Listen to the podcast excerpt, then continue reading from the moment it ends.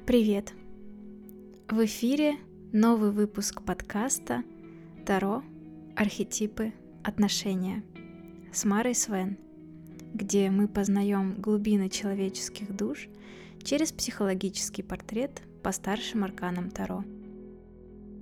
Сегодня у нас специальный выпуск в гостях у императрицы, где мы обсудим второй старший аркан – жрицу – Случайно, не случайно, мы подобрали очень подходящие числа к этому выпуску, и дальше вы поймете их смысл. Мы записывались 24 числа, а выходит наш выпуск 2 августа, в день рождения моей гости. Дорогая, поздравляю тебя с днем рождения и желаю тебе всего самого волшебного.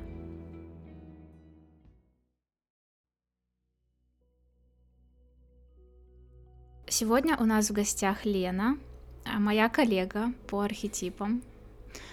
Лена, привет. Привет, привет, всем привет. Расскажи немного о себе, чем ты занимаешься, что ты сейчас проживаешь в своей жизни. Первый вопрос сразу в тупик. Ну, я шучу, конечно, чем я занимаюсь. Я сейчас очень интересно разворачиваю свою жизнь, я пошла учиться на психолога, к практику, то есть это не университетское какое-то образование. Для кого-то это важно, для кого-то это не так важно. Я поняла, что я из вторых. Вот.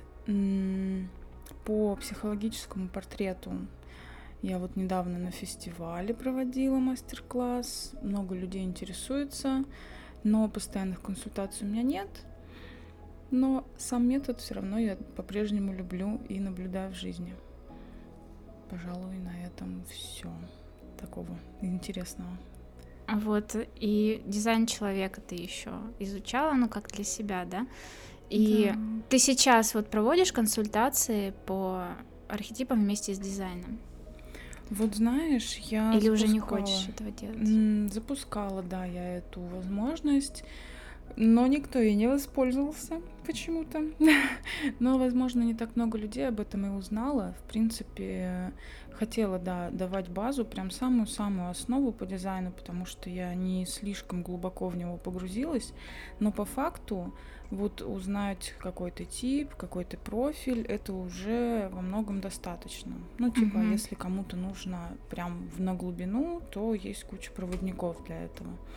Вот, в принципе, было бы мне интересно попроводить такие консультации, но посмотрим, может кто-нибудь еще захочет. Посмотрим. У нас э, в группе чертоги императриц у, у Лены размещены услуги, поэтому если вам mm-hmm. интересно синтез архетипов и дизайн человека, вы можете записаться к Лене. О, реклама. Искренняя рекомендация. Я была у Лены, я была у Лены на консультации по архетипам в январе 22 года, и mm-hmm. это было прям такой щелчок для меня, чтобы еще больше в эту тему углубиться. То есть еще до Лены, когда я ее не знала, я увлеклась архетипами вот перед Новым годом, перед 22-м. И потом, когда я сходила на консультацию, я начала еще больше погружаться в портреты, я решила, что я пройду курс, mm-hmm. и даже начала сама потихонечку консультировать комментировать, хотя как бы думала, что да не, я для себя там пройду просто.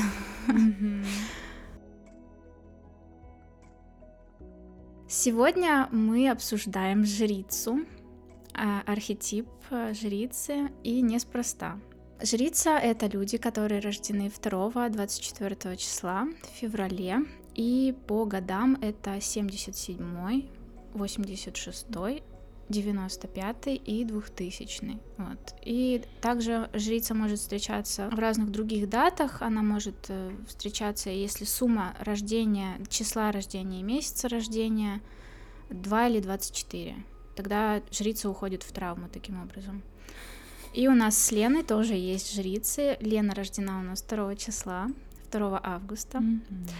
А я рождена 25 февраля. Mm-hmm. И у нас жрицы. У Лены она основная энергия, и у меня это урок. И несмотря на то, что мы в чем-то и похожи в проявлениях жрицы, все равно в зависимости от позиции она как-то по-разному проявляется. Именно это мы сегодня и хотим обсудить, как вот жрица проявляется в человеческой жизни, посмотрим отношения с мамой, потому что для жрицы это очень такая тема и важная, и в чем-то болезненная даже. Mm-hmm. И посмотрим на то, как э, вообще вот наши наблюдения за жрицей, не только за собой, но и за окружающими, может быть, посмотрим, дойдем и до мужчин жриц, потому что хоть это такая считается мягкая энергия, архетип матери, а у мужчин она тоже есть, и вот тоже как-то своеобразно проявляется. Интересно, мужчины жрицы, они прям отличаются. Хм. Вот от обычных мужчин. Заинтриговала. Собственный опыт общения с мужчиной жрицей тому подтверждение. Но об этом мы еще поговорим сегодня.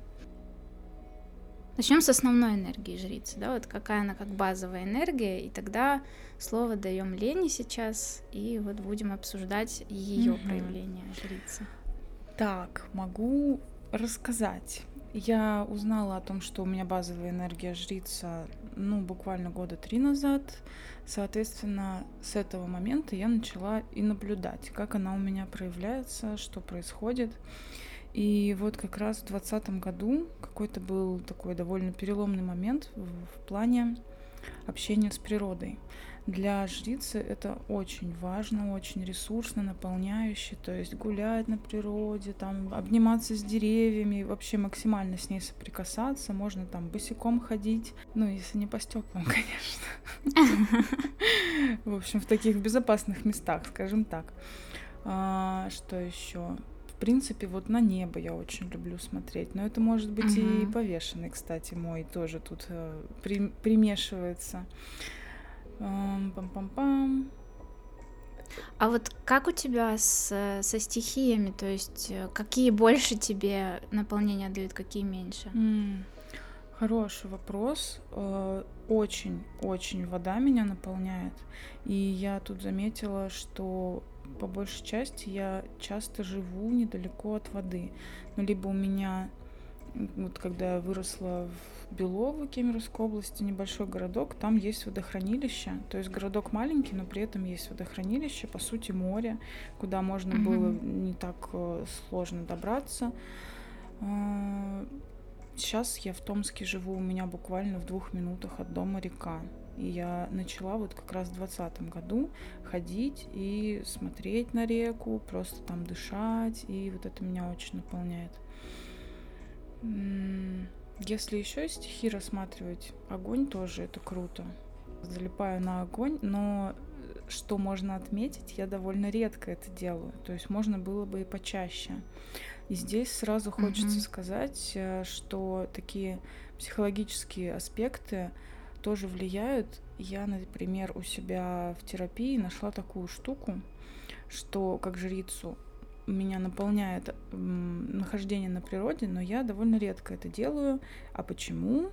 Потому что я боюсь что я сейчас такая, как преисполнюсь на этой природе, что я настолько наберусь сил, что я настолько просто возвращу свою опору, что, ну, меня, видимо, порвет, просто разорвет, и я этого не выдержу. То есть вот такой может быть тоже аспект, что вроде как ты знаешь, что для тебя это классно, но при этом ты этого не делаешь, потому что, ну, вот в подсознании есть какой-то страх, вот, который может так не проявляться явно.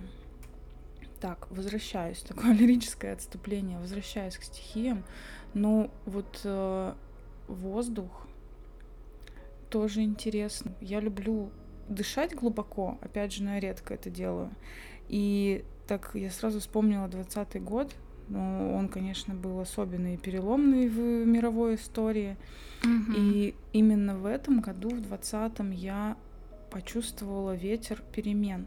То есть ветер, как само понятие явления, mm-hmm. ну это что-то, что всегда с нами, особенно если, не знаю, в Мурманске, наверное, у вас его очень много. Очень много он дует просто каждый день, особенно если вот идти именно по одной улице, он там всегда дует. Просто в любую погоду, в любое время года. То есть расположение еще влияет. Вот в Питере тоже очень ветрено. Но вот у меня как-то щелкнуло, когда я шла в 20-м уже началась пандемия, то есть особо нельзя было ходить по улице, и я тогда начала наслаждаться этим. И вот почувствовала этот ветер, и у меня прям такое, это ветер перемен. И, не знаю, меня очень как-то это впечатлило. То есть я была такая, вау, как прикольно, что я именно вот так это сейчас почувствовала. Ну и, собственно, не ошиблась. Перемены не окончились в двадцатом году.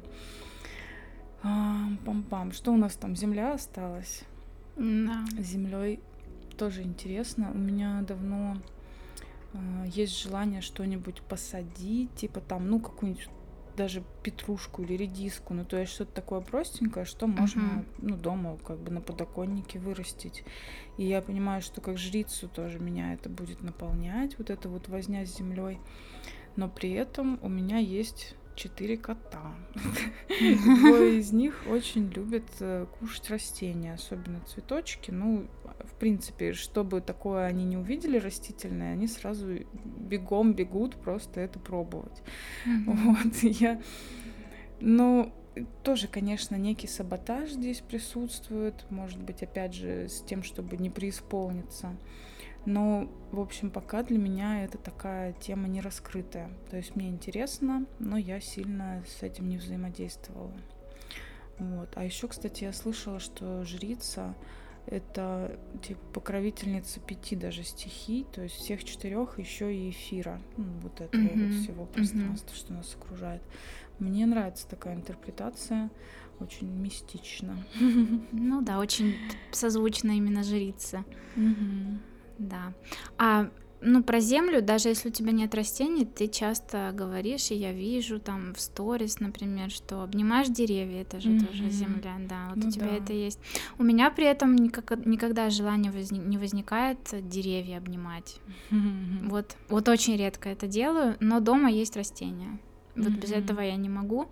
И даже несмотря на то, что появился кот, он, конечно, первые годы мне он mm-hmm. валил горшки с растениями на землю, оно все рассыпалось по полу, что-то грыз, но потом как-то его перестало это интересовать. Хм, наигрался. Наигрался, да. Теперь цветы спокойно стоят на своих местах. Интересно. Я это возьму на заметку. То есть всего-то подождать пару лет и можно. Да, или можно начать выращивать траву для котов. Чтобы они безопасно ели.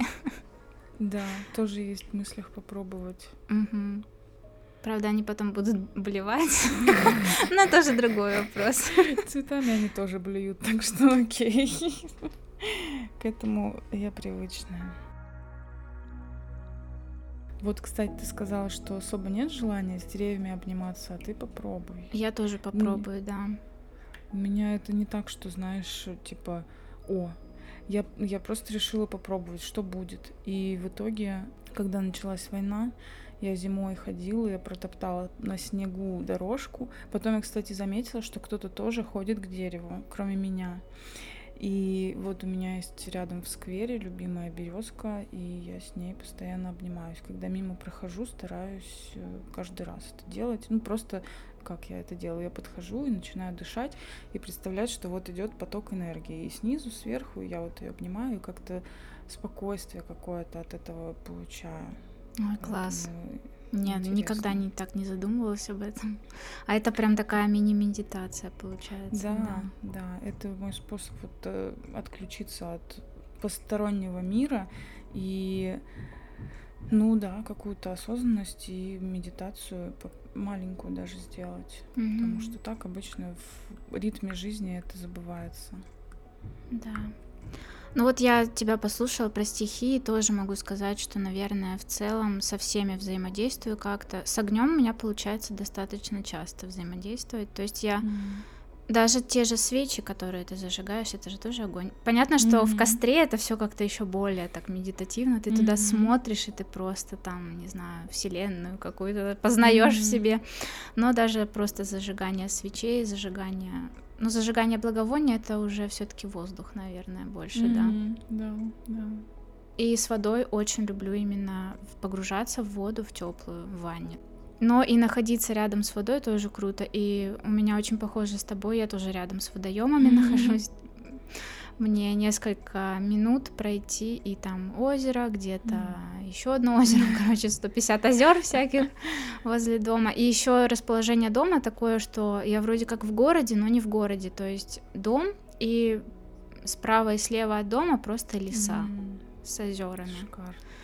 Да, и вот я когда переехала, получается, 4 года назад, я этого как-то не замечала. То есть я была погружена в то, что я оторвана от дома, mm-hmm. от своего родного.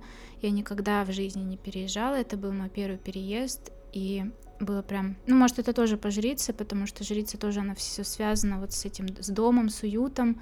И важно, чтобы там, где есть жрица, ей очень важно, чтобы было не обязательно как-то супер даже эстетично, mm-hmm. если мы берем какие-то, да. Ну, то есть для меня это тоже было важно, потому что я императрица. Mm-hmm. Но мне самое главное, чтобы был именно какой-то вот уют. Mm-hmm. И я очень долго не могла его найти в, в новом доме. Mm-hmm. Хотя был даже сделан ремонт, все было сделано так, как мы хотели, а внутри не было какого-то ощущения, что я дома. Mm-hmm. И я почувствовала, что я дома, когда я осознанно вышла из дома не просто там по делам или просто механически пройтись, чтобы чисто подвигаться, а я вот заметила, что, блин, я живу рядом с лесом, mm-hmm. и вот это вот помогло почувствовать себя дома. Mm-hmm. Класс.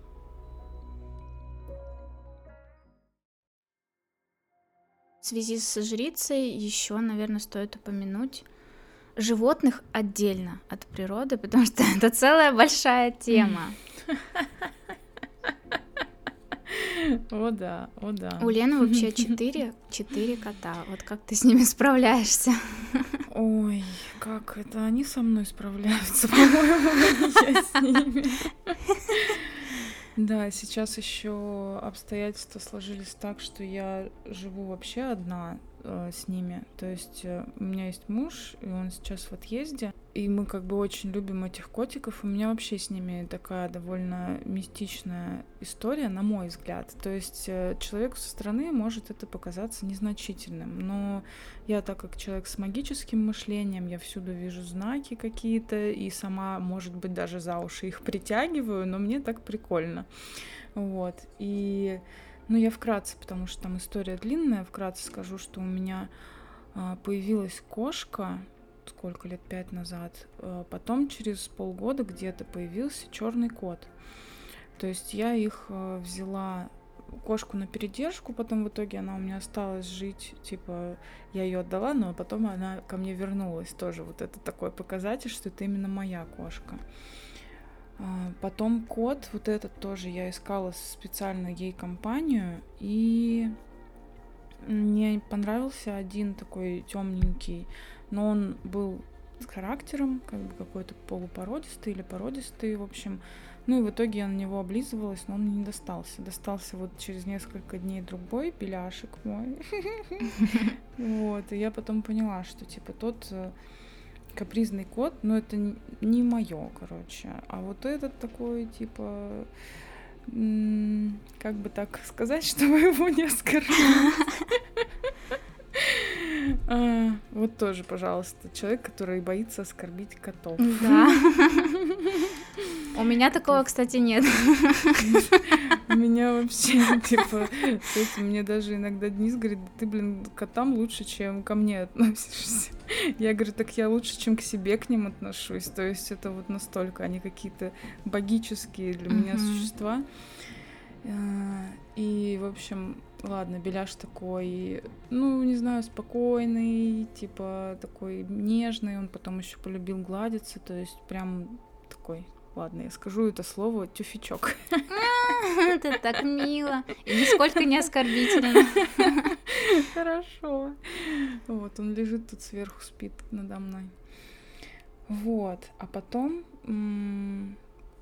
уже прошло года четыре, и к нам пришел Локи. Мы его нашли в подъезде. И я через какое-то время только сопоставила, а, что черный кот — это как олицетворение мужа моего. При том, что кот у меня появился раньше, тоже где-то на полгода, чем я с мужем познакомилась.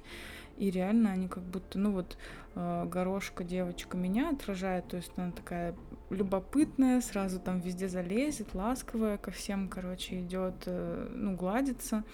А Беляш, он такой, типа, издалека посмотрит, что там это, я там, если что, туда не пойду. Ну, Денис тоже у меня не особо любитель э, общаться с людьми, вот. И потом, получается, спустя много времени вот появились Локи и потом еще Зена, которая девочка вторая. И у них окрас похожий, то есть это тоже второй черный кот. У него там есть пятнышки Мгм. белые, а Зена, она тоже такая коричнево-пятнистая. И вторая кошка. И получается два кота похожего э, окраса, две кошки Мгм. похожего окраса, и все это э, символы еще по характеру я это расценила, то есть как будто бы они уже такие прокачанные, и они даже пришли нас учить, то есть какими бы нам стоило быть, то есть. Денису, например, более наглым каким-то, да, таким, Мгм. мне более какой-то сильный и воинственный, ну да, и еще такой, знаешь, вот она королева воинов, вот, вот реально королева, как ляжет царевна вообще, смотришь на нее, думаешь, ой, вот это да, то есть этому мне у нее стоит поучиться. Мгм. Вот. Но помаленечку, я думаю, я даже раскрываться стала с этой точки, с этой стороны. Мгм. Вот. Все-таки, да, рассказала почти все. Без подробностей. Ну вот, да, такое отношение у жриц к животным, что это даже не просто компаньон какой-то твой, а это вот отражение тебя в чем-то и какой-то твой по- Мгм. помощник духовный, да, и какой-то, может быть, в чем-то и Да-да-да. наставник, может быть. Да, и это очень помогает общение с животными соединяться с собой на Мгм. самом деле. То, что для жрицы прям номер один задача соединяться с Да. собой.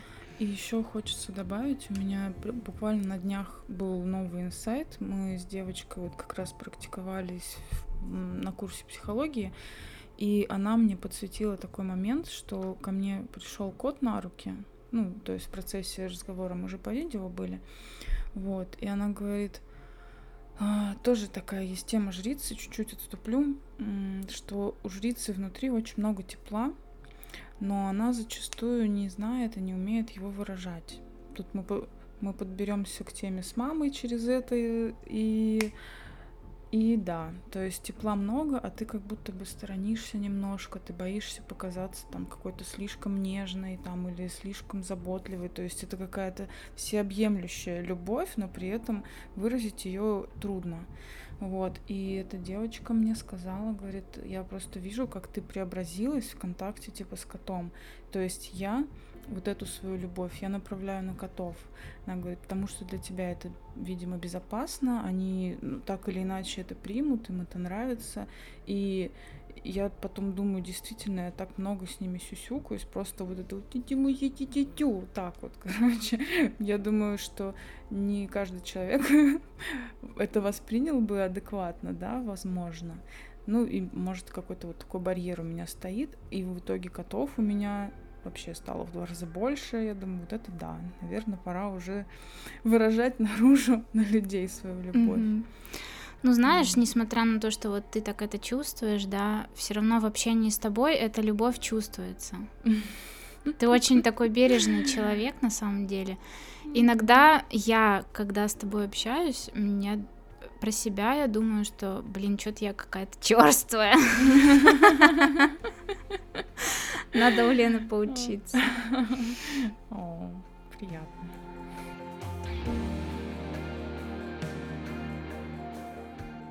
Вот у меня с животными, я не знаю, я, наверное, больше как императрица к ним отношусь.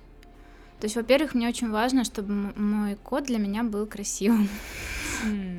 Это прям, да. Я, я понимаю людей, которые спасают животных в разных там их видах, в разных состояниях здоровья. Это очень благородно, это очень добрые сердца у людей, но я, наверное, не смогла бы. Вот я просто аплодирую людям, которые спасают животных и Мгм. любят их любыми. Понятно, что своего кота, что бы с ним ни случилось, тоже буду любить любым. Но изначально Мгм. выбор у меня в пользу какой-то вот внутренней эстетики такой. А уже Мгм. потом, ну, они и подбираются такие же, как вот как моя внутренняя императрица. Короче, у меня кот рожден 3 числа под, под императрицей. Вот Кто бы мог подумать, я даже, я тогда я вообще не знала, что такое архетипы. Потом, когда уже узнала, и когда речь зашла о том, что если вы знаете ну, дату рождения своего питомца, можете посмотреть и там сделать композит отношений со своим питомцем.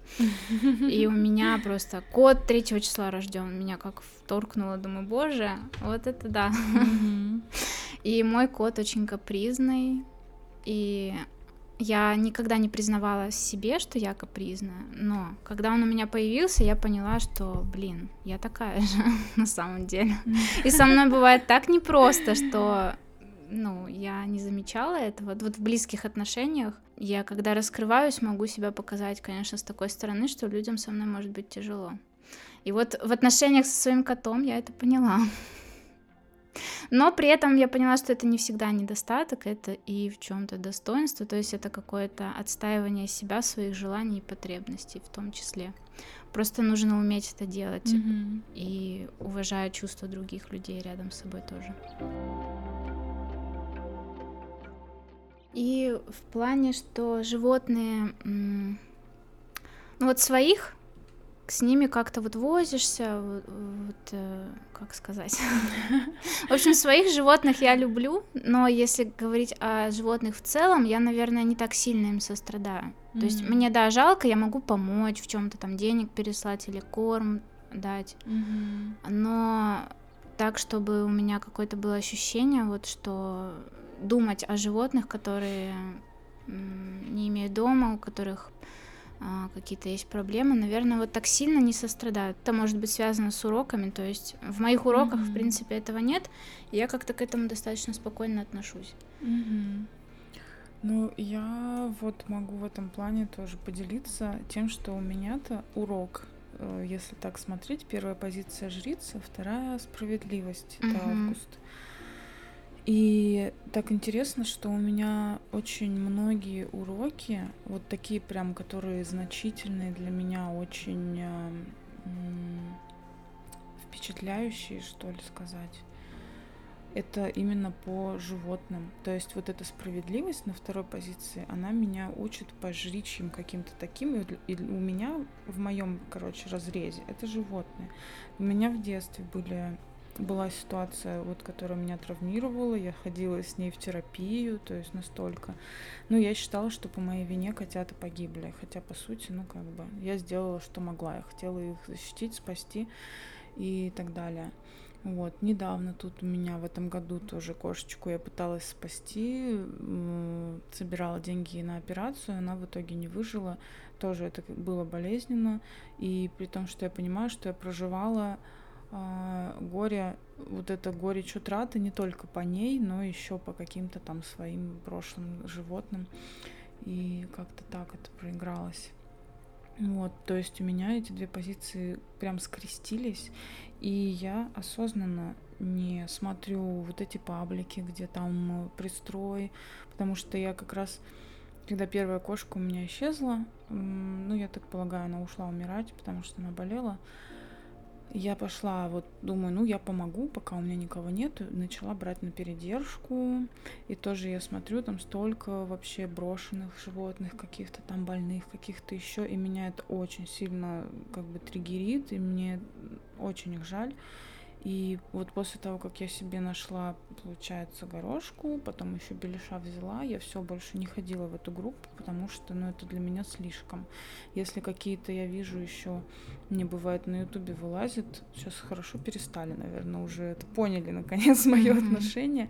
Но Мгм. бывали ролики там, где типа история спасения. Ну и то есть там вначале подбирают какого-то, не знаю, собаку или кошку, всего там покалеченного, и потом вых- выхаживают. И с одной стороны это классно, и это ну, здоровские видео, я ну, только рада, но не могу вот я на их вот эти страдания, мучения смотреть, слишком меня это задевает. Поэтому я себя сознательно от этого ограждаю, потому что знаю, что Мгм, буду ну потом да. расстроенная.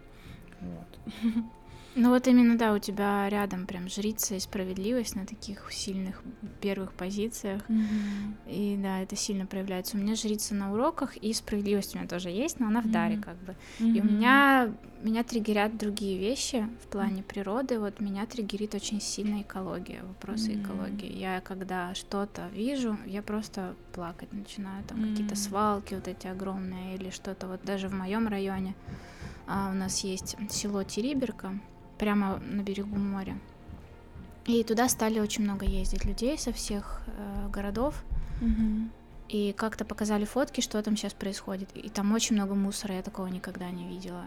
Я просто так расстроилась. Я, Мгм. наверное, дня два ходила, не в себе просто была. Ну, так вот. Да.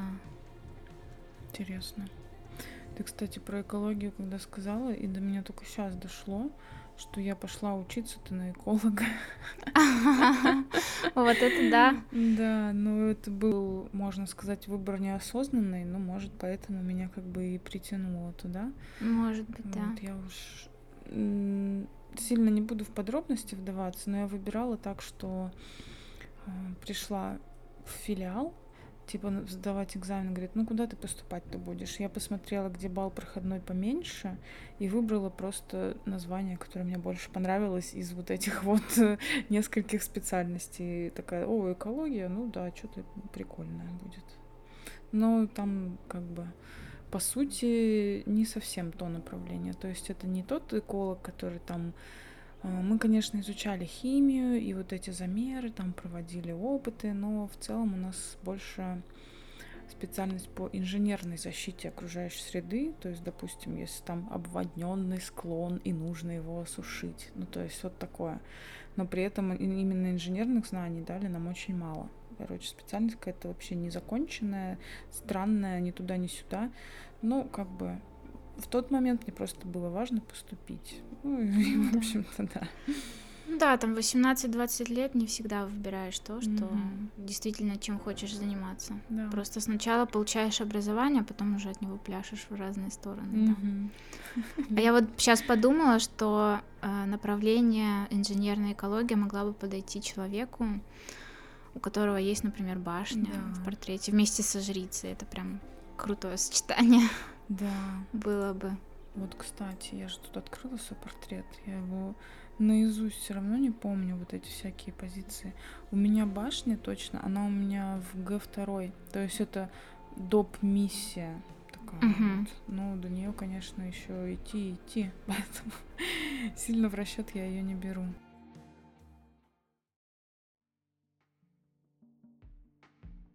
Вот пока ты говорила про отношение к животным и про свой случай с терапией, когда тебе подсветили, что ты с котами прям раскрываешься в своем тепле.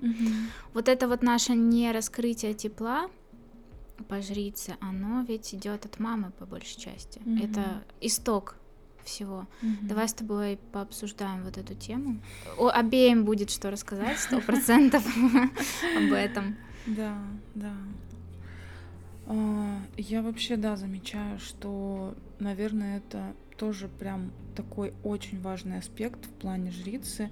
Вот из того, что я вижу и у себя, и у людей вокруг со жрицами. Это первое, вот как раз природа, что-то такое природное. А Мгм. второе это мама и отношения с мамой.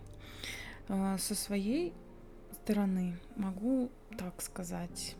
Сначала я не хотела в это смотреть, не хотела видеть, что там у меня происходит. То есть, если э, брать так вот э, на внешнем плане, э, с мамой у меня хорошие отношения. И, в принципе, у меня не было такого, знаешь, чтобы там меня как-то били, гнобили. Ну, то есть вот какой-то такой жести в детстве у Мгм. меня не было. Ну, у меня единственное, как и многих, ну, точнее, многих из моего окружения, по учебе старались натаскать, чтобы я там О, была да, да, отличница, да, да. четверка Мгм. плохо, все, короче, давай. Мгм.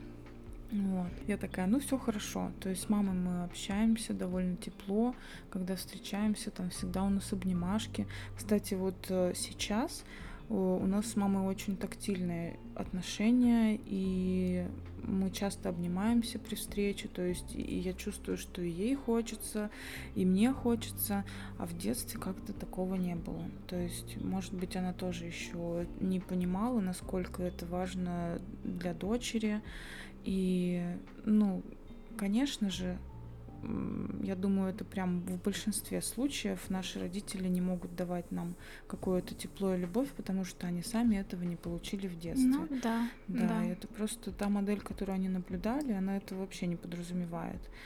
И ладно, не буду далеко в, психологию уходить. Так вот, буквально недавно, в этом году, вот весной, я поняла, что действительно у меня не пройдена сепарация с мамой, потому что я от нее завишу финансово в том или ином виде. То есть нет такого, что она мне дает там на жизнь деньги, но допустим, какие-то дарит подарки или какие-то вещи иногда покупает.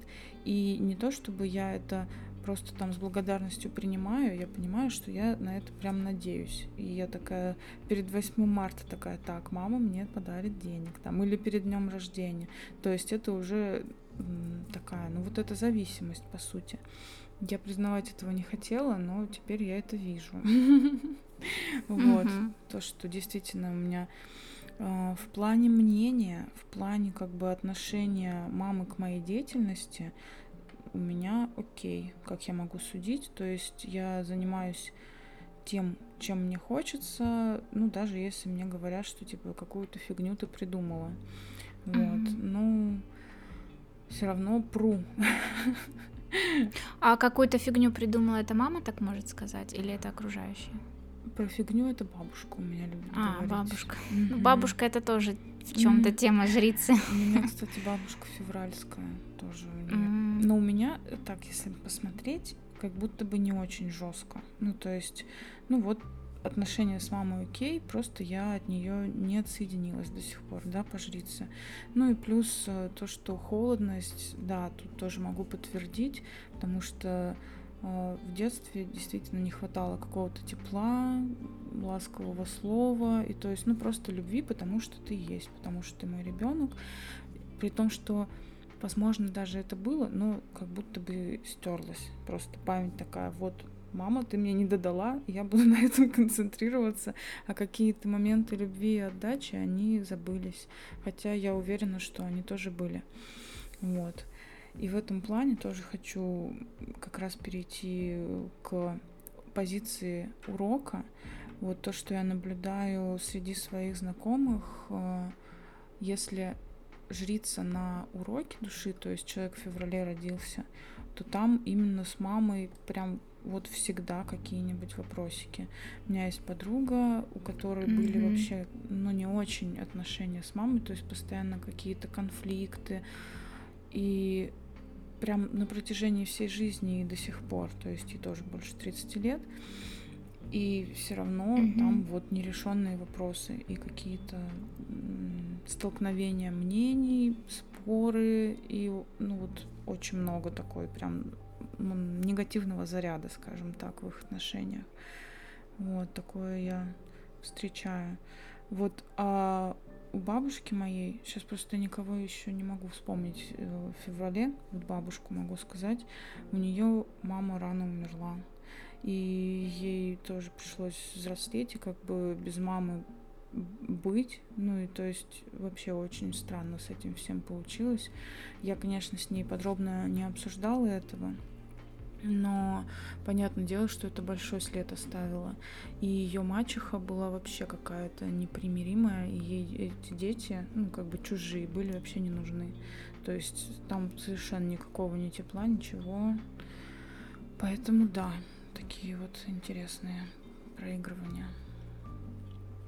Да, у меня тоже в феврале похоже с твоей бабушкой. Моя мама тоже рано не стала, но при этом хочу сказать, что ну, это часто так бывает, что когда родители рано не, ну, mm-hmm. они рано уходят, потом ты все равно в какой-то момент понимаешь, что ты тоже не сепарировался mm-hmm. от, от мамы. Вот говоря о том, что у жрицы есть внутри голоса, которые говорят ей, mm. как жить, что делать. Если она не живет себя, если она к себе не прислушивается, это вообще моя тема. Очень долго разные голоса были, э, ну, моих знакомых, моих сестер, там, может быть, в чем-то, а, папы там. Вот мамы не было, но они все говорили идеями моей мамы, наверное, mm. из детства, которые были, но это были голоса других разных людей, наверное, потому что вот а, с мамой уже не было такого близкого контакта, но при этом она воплощалась во мне через разных людей mm-hmm. в моей жизни. Mm-hmm. Да. И с мамой у меня были непростые отношения. У меня императрица, даже две в портрете, и это как раз о том, что мама может быть очень властной. И у меня это так и было. Mm. Вот, она очень, ну, во-первых, то же самое, что с учебой, да, тоже принес, приносишь четверку, тебе говорят плохо. Mm-hmm. Хотя четверка это очень хорошая оценка, даже тройка неплохая оценка. Mm-hmm. Да, любая оценка, она, в принципе, не... Это оценка. Да, двойка, она значит, что ты просто ошибся, и это нормально, это нормальная часть жизни ошибаться. Ты потом получишь четверку или пятерку, потом опять двойку. То есть это нормальный процесс жизни, а нам с детства говорили, что как бы не, ошибаться это очень плохо. Mm-hmm. И, ты, и ты плохой от этого, да, и ребенок начинает себя чувствовать каким-то не таким. Mm-hmm. И да, было ощущение, что если плохо учишься, это значит, что не заслужил там родительскую любовь или что-то такое. И это проявлялось, к сожалению, не только в школе, если бы это было только в школе, но там была музыкальная школа, с которой у меня вообще очень долго была вот эта травма, что до 27 до 28 лет мне снилось, что я пытаюсь снова поступить в, в своем взрослом возрасте в музыкальную школу и закончить ее. Моей маме было очень важно, чтобы я ее закончила. Она сказала, нравится тебе или нет, ты должна закончить музыкальную школу.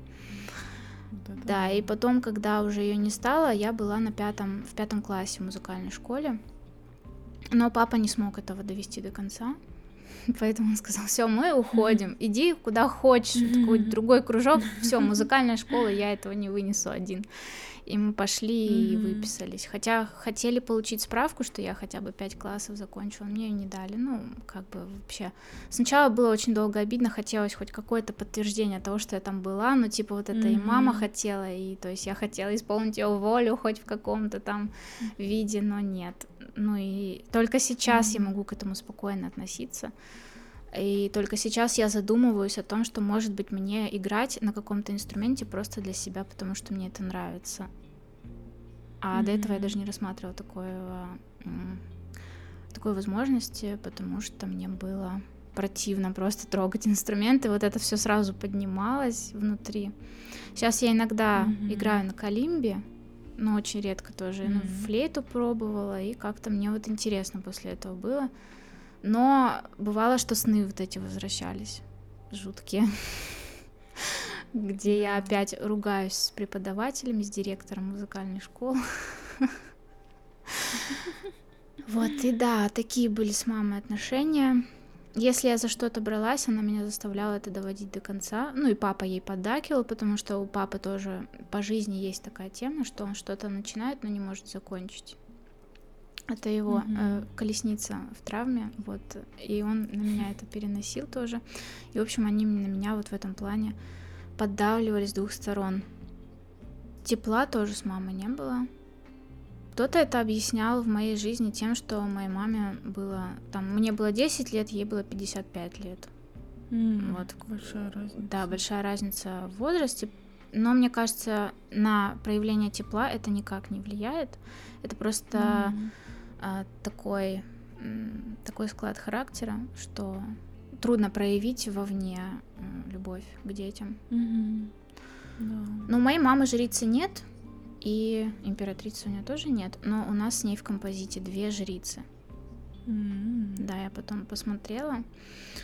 И да, это сильно очень проигралось. Она очень меня опекала в плане вот учебы. И это отражается в моей травме жреца. Это да.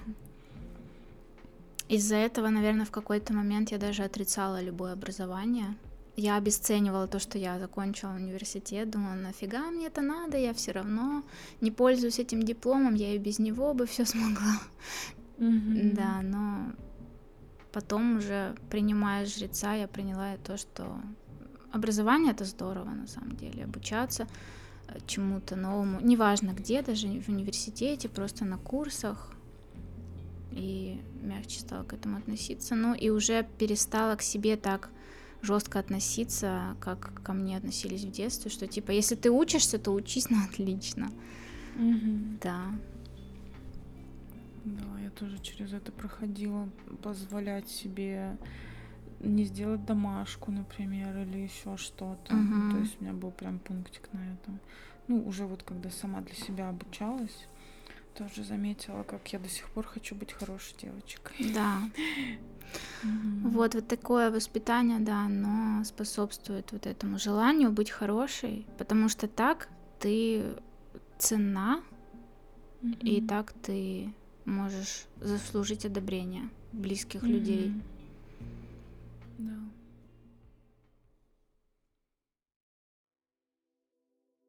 Если говорить о жрице в проявлении разных портретов женщин и мужчин, а, считается, что жрица это женский такой архетип. И у нас часто на курсе, где я обучалась, спрашивали про жрицу, императрицу, типа, а скажите, пожалуйста, какие рекомендации давать мужчине, у которого жрица императрица? Ему там императора надо сделать из императрицы, и там жреца из Мгм. жрицы, как-то переводить все это мужское, какие рекомендации? А, Часто тоже вопросы про ориентацию бывают, что если вот у мужчины много мягких всяких энергий в портрете, значит ли это, что у него есть там склонность? А, да. Мгм.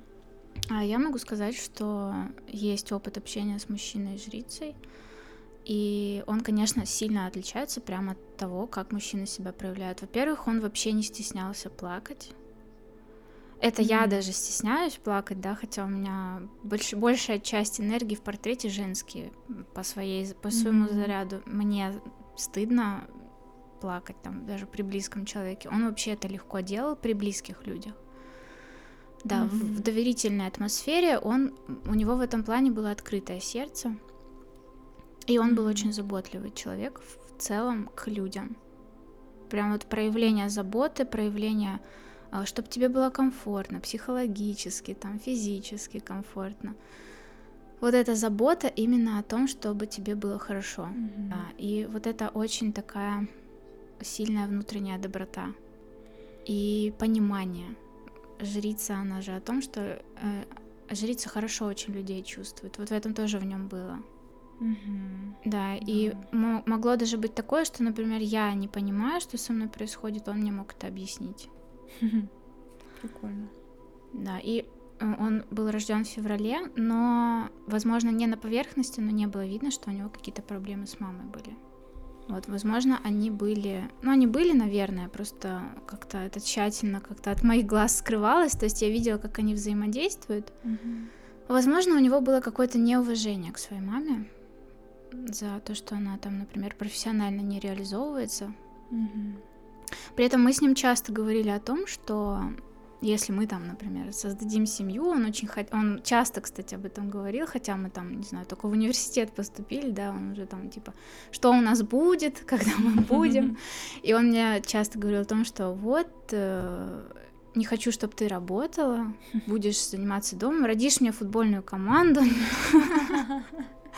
Вот тоже вот эта тема жрича про детей. Но это можно вообще, не знаю, целый отдельный подкаст записывать, потому что у жрицы, мне кажется, и помимо желания, да, вот заботиться, материнство, оно и может быть тоже в, в травмах всяких проявляться. Мгм. Да. Да. Вот, об этом речь шла у нас с ним. И я видела, что его мама так живет. Я думала, видимо, ему вот эта модель семьи близка, нравится, он тоже так хочет. Но потом резко он уехал, и я не знала, что с концами. Он уехал в другую страну. А Он как бы на время поехал волонтерить. Мне так сказал. Но потом мы встретились в Европе, поездили с его родителями, и он все пропал. То есть мы больше не виделись с тех пор. Это прошло 9 лет уже, как мы не виделись. А, Мы еще общались, я пыталась как-то выйти на связь, а, но все, он меня отрезал от себя. М. Даже в чем-то начал меня оскорблять, и очень много стало вопросов уже не о том, что а, как дальше жизнь сложится вместе, а он стал говорить о том, что я должна найти работу. То есть я училась на третьем курсе университета, он уже говорил о том, что... Нет, на втором, наверное, даже я училась. И он говорил, что тебе надо найти работу, тебе надо зарабатывать деньги, потому что ты должна быть самостоятельной, вот это все. А, и маме своей он начал об этом говорить. И я поняла, что на самом деле его как-то раздражало, наверное, внутренне вот это, что женщина не реализовывается, и, может, это он как-то свои какие-то травмы в этом тоже увидел. В общем, он mm. вот так начал говорить совершенно по-другому. Начал придираться к моей внешности, хотя чего никогда не делал. Mm. Две фотографии с разным освещением скинул мои, типа там на одной фотографии, на второй я типа жирнее, чем было раньше. И вот это вот такой намек, что типа ты плохо выглядишь, хуже, чем раньше. Да. Ну, это что-то вообще необычно, что вот так вот резко изменилось мнение. Резко изменилось, да. Как будто вот жрица его закрылась в чем-то. Угу. И как-то он очень жестко начал, знаешь, если бы с одной стороны он бы просто мягко преподнес эту тему, как вот он умел это делать, от, о женской реализации. Я-то согласна в целом mm-hmm. с этим. Никогда в жизни я не собиралась просто там сидеть дома, э, варить борщи, рожать детей. Мне всегда было интересно реализоваться. Я только тогда еще не знала, в чем конкретно. Я тогда занималась mm-hmm. репетиторством по русскому языку. Mm-hmm. И я тогда знала, что, скорее всего, я буду работать на себя, мне не хотелось. Он тоже эту тему продвигал, и мне она была близка. А, он сам стремился mm-hmm. к этому, но в итоге он в найме работал очень долгое время, не знаю сейчас как, но в найм пошел все-таки. Вот. А, я тоже себя попробовала, но поняла, что потом нет, я все-таки сейчас на себя работаю, вот. А, но как он преподнес вот эту тему, мне mm-hmm. прям больно было от того, как он резко поменял свое мнение, теперь все по-другому. А, теперь 50 на 50, каждый сам за себя. Давай иди пахай, без разницы, там ты mm-hmm. учишься на очном каждый день, ходишь, иди реализовывайся быстро. Чтобы, типа, мне соответствовать или что-то такое. Ну, он этого прямо не говорил, конечно, но да. Ну, вот я так все слушаю и думаю, как вот такая резкая перемена произошла, учитывая, что над жрицей обычно такой некий негласный свод законов давлеет, да, который обычно от старшего mm-hmm. поколения передается.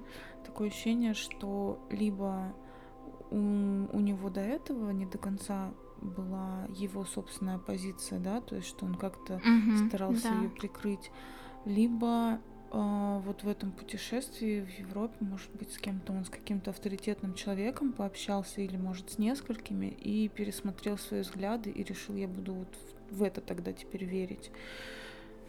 Ну да, возможно, вот где он был волонтером и где потом остался работать, там люди других взглядов были э, отличные от его семьи, от его привычного окружения, и, скорее всего, это на него сильно mm-hmm. повлияло.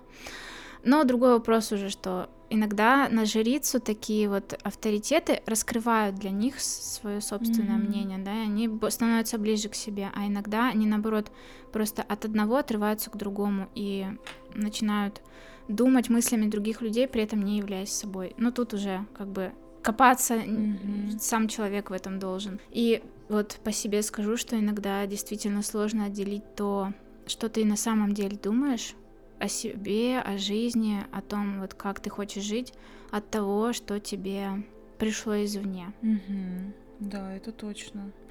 И я могу сказать, что я очень долго носила маски, да и сейчас, наверное, есть такое.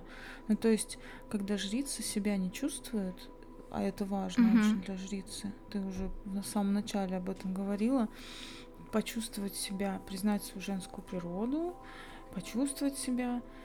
И пока жрица этого не сделает, она подстраивается очень сильно под других людей. Прям постоянно. Да. У меня такое было по-любому.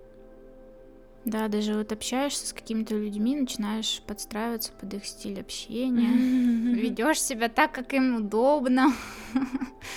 Было такое, да. Ну вот по поводу мужчин-жриц, у меня есть э, пара знакомых ребят, но я с ними познакомилась как раз-таки год назад. Это была магия чисел на фестивале. Но не могу сказать, что я прям хорошо и много пообщалась, чтобы что-то вот такое заметить. Ну, то есть какую-то душевность, да, я заметила. Мгм. И знаешь, еще какое-то понимание вещей. Ну, то есть м, вот какое-то, да, ин- интуитивное знание о том, как лучше, да, как правильно, Мгм. именно вот с точки зрения там мироздания. Вот. То есть я познакомилась с, одним парнем, у него вообще день рождения, как у меня, 2 августа, у другого Мгм. 24 сентября. Ну, то есть тоже жрица, по сути. Мгм. Вот, и у него, получается, сила в травме тоже очень проигралась, как э, борьба за жизнь. Он был в детдоме, то есть у него тоже М. мама умерла. Я уже не помню там какие обстоятельства, но сам факт, что это прям вообще такая тяжелая судьба, если так посмотреть, я думаю, так у меня все вообще так классно, оказывается, было. Но у меня колесо фортуны в травме на четвертой позиции. А у меня в романе, который я пишу, я сделала сначала главного героя. Я все-таки смотрела их портреты, когда вот я начала писать. Я через год, получается, опознала, что такое портрет. Я решила э, придумать даты рождения. Мгм. Еще не сильно разбираясь в архетипах и еще не проходя курс, я сделала день рождения своего главного героя 9 февраля. М.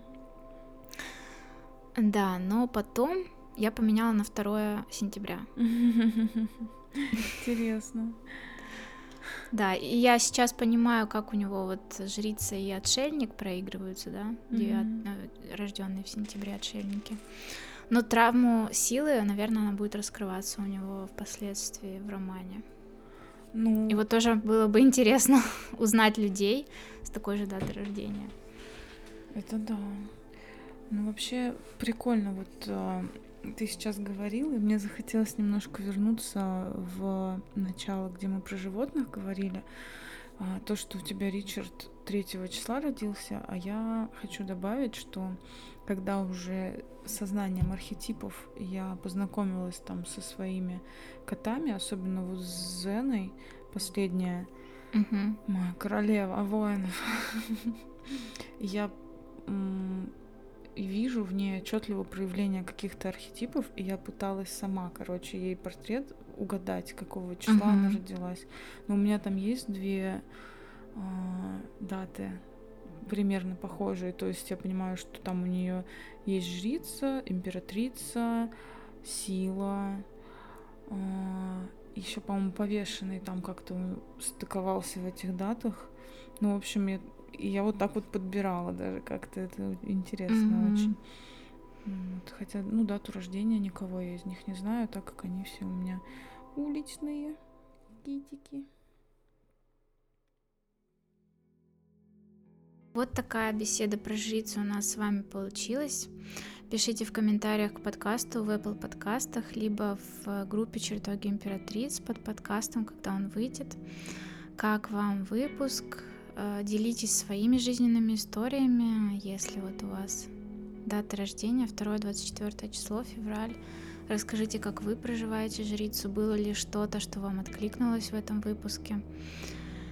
И Пишите, хотите ли вы еще дальше обсуждать жрицу, потому что то, что мы обсудили сегодня, это, конечно, такие какие-то базовые вещи про жрицу, но при этом многое осталось у нас за кадром, а, что-то больше про вот, зависимость от мнения других, от масок, про маски, а, про, про детей, Про детей. а, да, и может быть даже что-то еще. Ну вот что, все, что связано с эзотерикой, там с тайными знаниями, тоже это к жрице относится. Мгм. Вот, может, что-то об этом. Пишите, будем ждать. И, может быть, вы хотите еще какой-то архетип обсудить, тоже пишите. Мы, в принципе, можем встретиться еще раз и обсуждать не только жрицу, потому что мы оба мас- мастера по архетипам, арканологи, и нам только за радость вообще на самом деле сесть и что-нибудь разобрать по архетипам, посмотреть, как это работает, и как это находит отражение в наших жизнях и в жизнях э, людей, которых мы наблюдаем. Спасибо, Лена, тебе большое за компанию сегодня. Спасибо большое. Мне очень приятно, что ты меня пригласила. И желаю вам всяческих успехов тем, кто будет нас слушать. Заряжаю вас на удачу. Спасибо. Все, пока-пока. Пока. -пока. пока.